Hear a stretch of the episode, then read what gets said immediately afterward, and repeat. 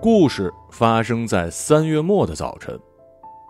嗯，其实是不是三月末也并不打紧，只要天气不冷不热，阳光不偏不倚，一切都普通的像是从大街上捡来的一样就可以了。普通的天气嘛，最是暗藏杀机了。这时，你若是不自觉地嗅了一口早春清晨负氧离子超标的凛冽空气，便会警觉到，面前的天气明明就是一个因为迟到而被罚站的雀雀少女。双唇紧抿，双唇紧抿，却是一副有故事要说的急切模样。当然了，要说的也只是一些很便宜的事儿。顾怀就是在这样的天气里睁开眼睛的，与其说醒来，不如说是被人刚从一罐胶水里打捞出来。在这种天气，身上粘着一层薄汗的感觉可一点都不好。特别当窗缝还时不时的钻进一些刻薄的冷风，顾怀下意识的拢了拢身上的被子，侧过身抓起床头柜上的手机。此时此刻，顾怀脑子里正在回想刚刚过去的那个梦，梦里他看着自己赤足在水里摸鱼。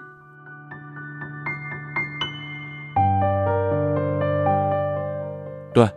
就是看着自己，用上帝视角看自己，虽然看不真切，像是隔着一层阴满水汽的玻璃一样。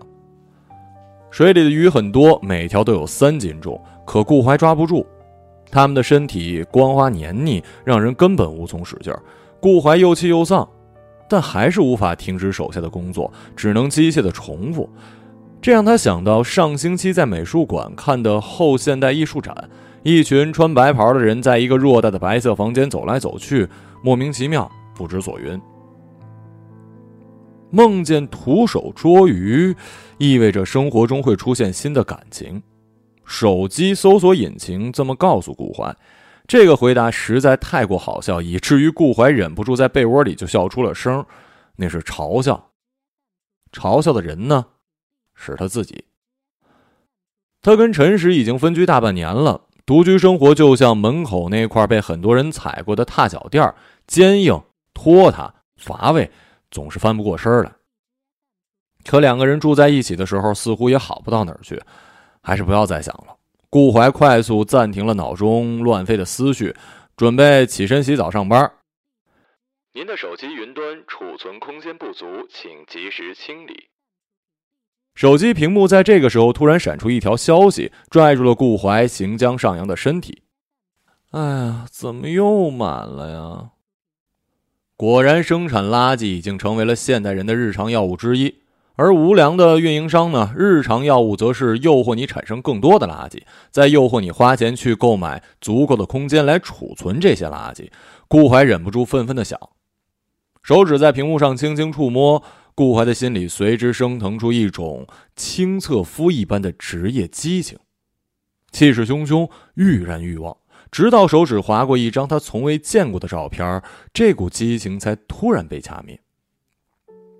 那是一张在黄昏中的街景，昏闷的光线把街道轻轻托起，两旁的高楼凸成陌生的弧度，远处的天色漫不经心地泛着红光，像是有人在云层深处长了一盏灯。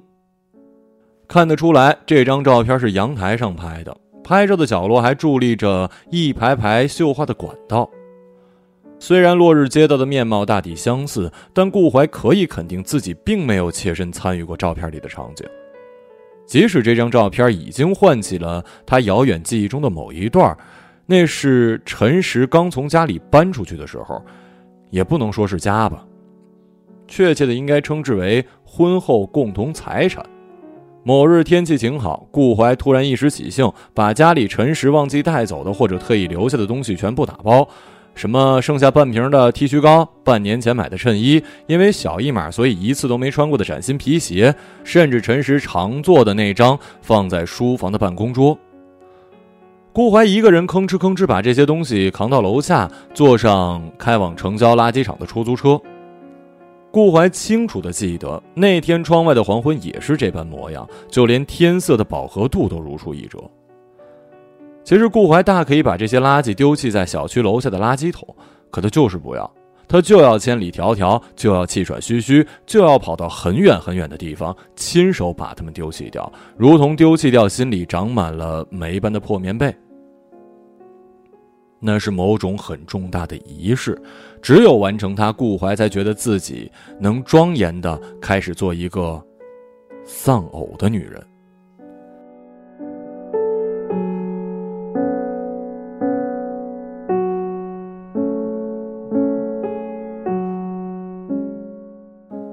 顾怀早就当自己丧偶了，早在那个女孩第一次站在他们家门口的时候，顾怀就当自己丧偶了。那孩子才多大呀？十九、二十。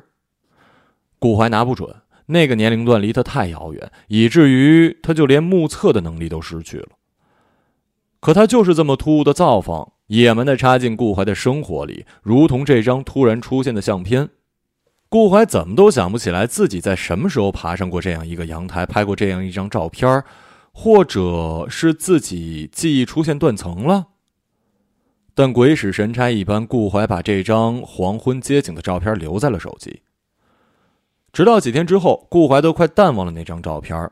他云相册又莫名其妙的多了一张照片，这次是一班机票的截图，上面没有任何乘机人的个人信息，只显示那是一班从 A 城飞往 C 城的航班，两个城市都是顾怀从来没去过的。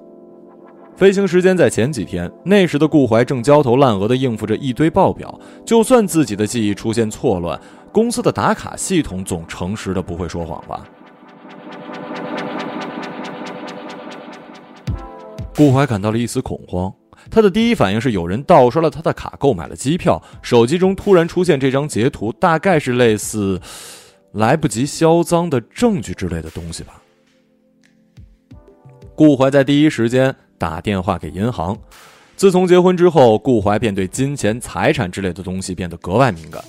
身为一个天生的悲观主义者，顾怀深谙结婚从来不会是真正意义上的结合，因为人跟人本来就是磁铁的正负两极，靠得越近，势力越大，而结婚只是给他们了一个正当理由，一个终于可以开始顽固的对抗彼此的理由。这样想来，陈实的背叛好像也是情理之中。婚姻中，大概只有你果然让我失望了这件事儿本身，永远不会让人失望吧。而那个女孩的出现，却是实实在在摁灭了顾怀心中最后那一丁点火苗。顾怀清清楚楚地感觉到自己心里残存的最后一丝微弱火苗，就那么熄了。银行的工作人员告诉顾怀，他的账户并没有什么异常，没有任何不明支出或者是盗刷。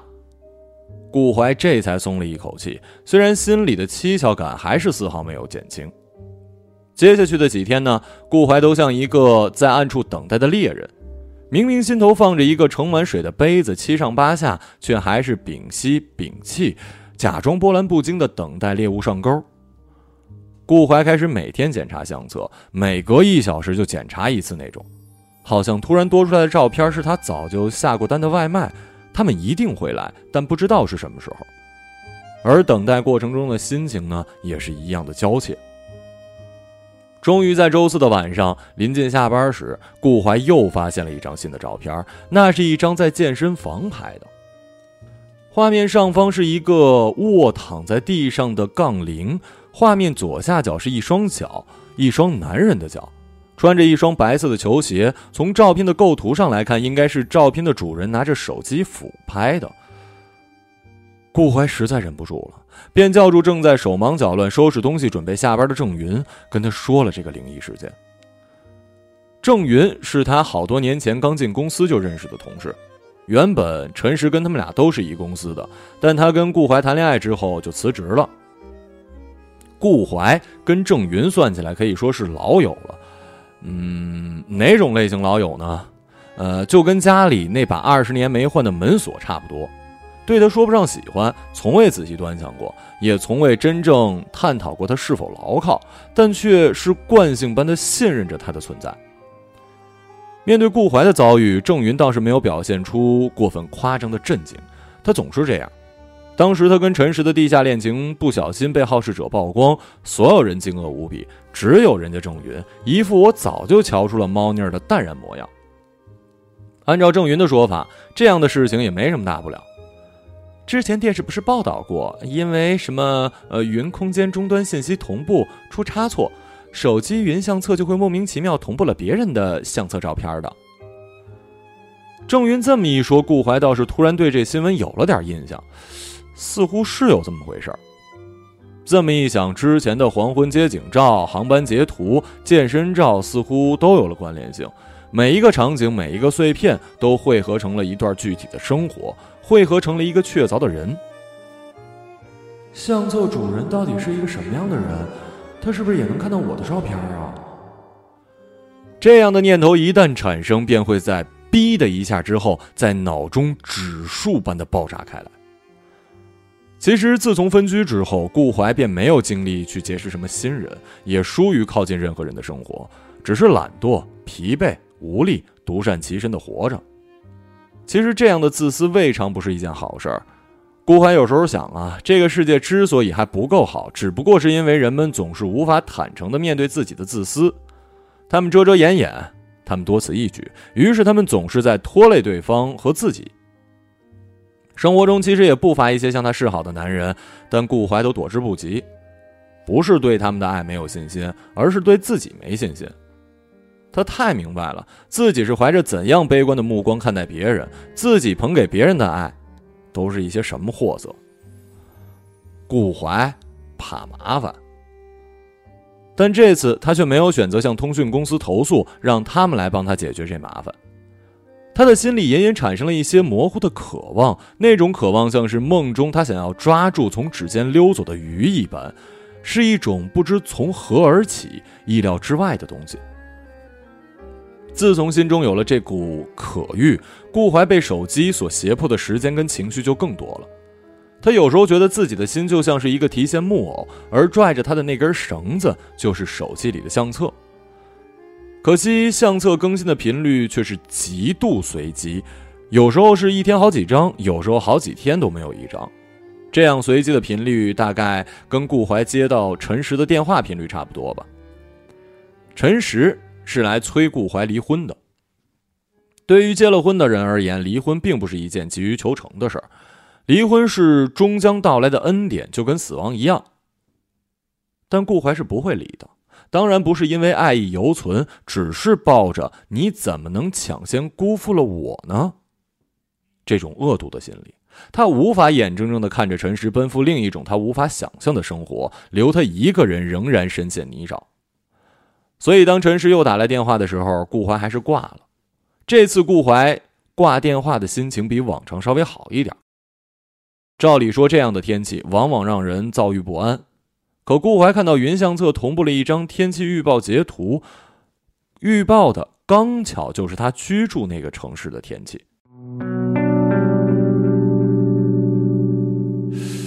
那这是不是说明相册主人跟他生活在同一个城市呢？顾怀脑中的念头已经越来越大胆。这几个月来，他不仅每天等着那些零零散散的照片，试图用它们拼凑出一些完整的画面。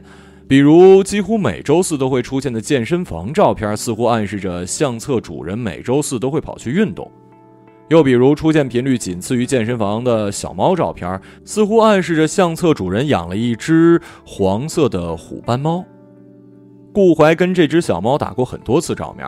当他趴在他大腿上张嘴打哈欠的时候，当他凑近食盆用粉红果冻鼻轻轻嗅的时候，当他朝着镜头伸出肉垫般的小爪子的时候，顾怀甚至知道他耳后有一块小小的白斑，仿佛那是他的毛一样。而且现在好像有一种可能被抛到了他的前面，一种靠近这些碎片的可能。当你已经开始捕风捉影的想要了解一个人的生活，就已经是一件很可怕的事儿了。因为幻想是一切爱情的发轫，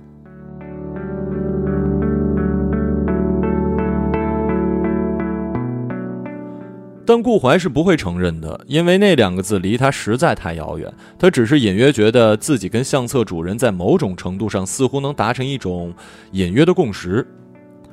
说起来，顾怀一直想养一只猫，但是陈实对猫毛严重过敏，所以也就作罢了。分居之后，顾怀原本有机会养，只要他喜欢，养上八只、十只、一大笼都没问题。可偏偏的顾怀就不想养了，他没底气，没有一个让柔软的生命走进自己的生活，并且照看好他的底气。这种心理就跟顾怀一直不肯要孩子的差不多吧？是的，结婚五年，他跟陈实一直没想要孩子，因为顾怀不想要。人人都在生孩子，却没有人问孩子一句：“你是真的愿意来到这世界吗？”顾怀分不清这样的心态到底算是自私还是不自私，但他隐约觉得相册的主人似乎跟他怀抱着一样的心理。因循着那些线索一般的相片，顾怀在脑海中无数次还原过他的样貌：一个跟他一样独善其身的独居男性。他的生活简单而有秩序，这点从他吃的食物上就可以看出来。偶尔下厨的时候呢，他会随意拍上几张，做的都是一些很简单的东西，煎一条三文鱼或者一块牛排，煮一碗窝蛋拉面，甚至就拌一个沙拉，偶尔配一杯黑咖啡，从来不会加任何的糖或者是奶精。顾怀也是这样，对吃的兴趣点很低，或者说对那种复杂而浓烈的生活的兴趣点很低。他很瘦，脖颈像是一折就要断的自动铅笔芯儿。这也许就是他时常会觉得陈实身上流窜的那股中年发福的腻歪气息会冒犯他的原因。顾怀觉得他跟相册的主人是同一种人，虽然他从来没有发过一张自拍，但顾怀猜想他应该是那种很瘦很清淡的人，是希望仰仗着清水就能活下来的人。就这样莫名其妙出现的相片陪着顾怀走过了一整个春天。起初，顾怀不过是抱着一种观望态度，想从边边角角窥探一位陌生人的生活细节，就跟看连续剧的感觉差不多。哪怕代入感再强，心里也清楚的明白，那不过是别人的生活，甚至是一种虚构出来的、凭空想象出的生活。直到五月的一个周末。相册里突然同步了一张网上购买电影票的截图，上面显示了电影院的名称跟电影场次，就在离他家大概六站地铁的距离。虽然顾怀早就知道他们俩生活在同一座城市，但这张照片的出现还是委实把他吓了一跳。说实话，顾怀还挺享受远远观望的感觉，毕竟人是靠着想象才可以在这个世界上活下来。可现在。这张邀你入戏的请帖唤起了顾怀内心深处的躁动，生活对他似乎有点过分热情了。顾怀一下子不知所措，被愣在了原地。整整一天，从早上发现这张电影票到晚上下班，顾怀一直心不在焉。郑云问他怎么一副魂不守舍的样子，顾言三言两语给岔开，他羞于启齿。天哪，他居然会想要跑到电影院！跑去赴一场单方面的约会，在他甚至不知道对方长什么样的情况下，他真的是羞于启齿。当顾怀走进电影院的时候，电影已经开场，影厅里暗暗的，只有大屏幕发着微弱的光。顾怀的座位比较靠后的地方，借着那一点微光，顾怀小心的穿过长长的走廊，走向了自己的座位。五月初的天气按理说不算热，顾怀的身上穿了一件薄薄的针织开衫，但还是感觉有一些燥热。人的感官在黑暗中总会变得比较敏感，顾怀的耳朵清晰地捕捉到一些低分贝的噪声。他觉得这个影厅里所有人的目光都在齐刷刷地看向他，虽然他清楚根本不会有人注意到他，但他还是忍不住觉得自己像是一个在月光下走路的贼。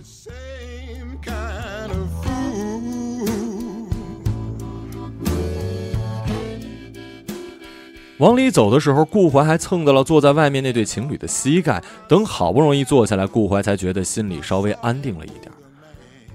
屏幕上放的电影似乎还挺好看，但究竟放了什么，对顾怀而言没有意义。唯一的意义在于，他给了顾怀一种保护，给了顾怀一个可以冠冕堂皇坐在这儿的理由。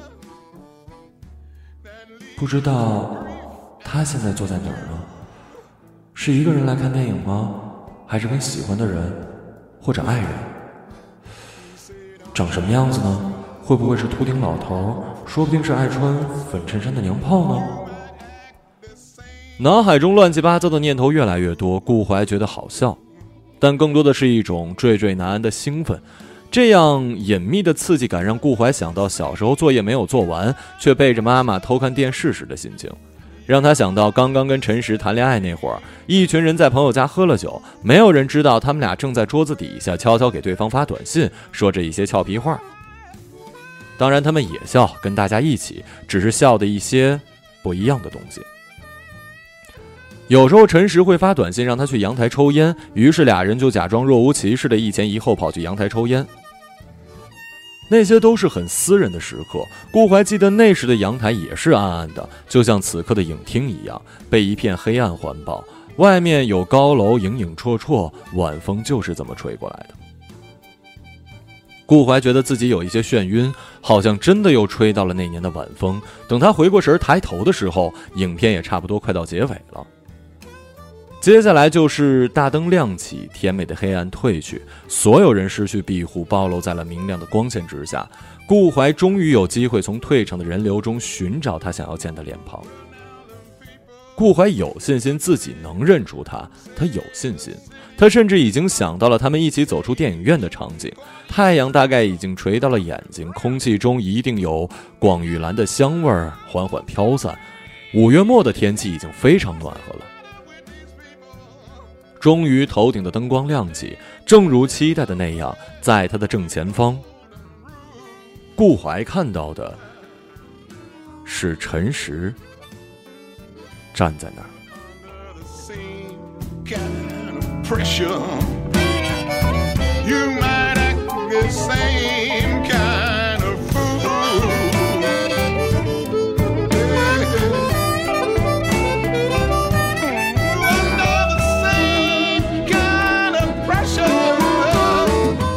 一个朗读者，马晓成。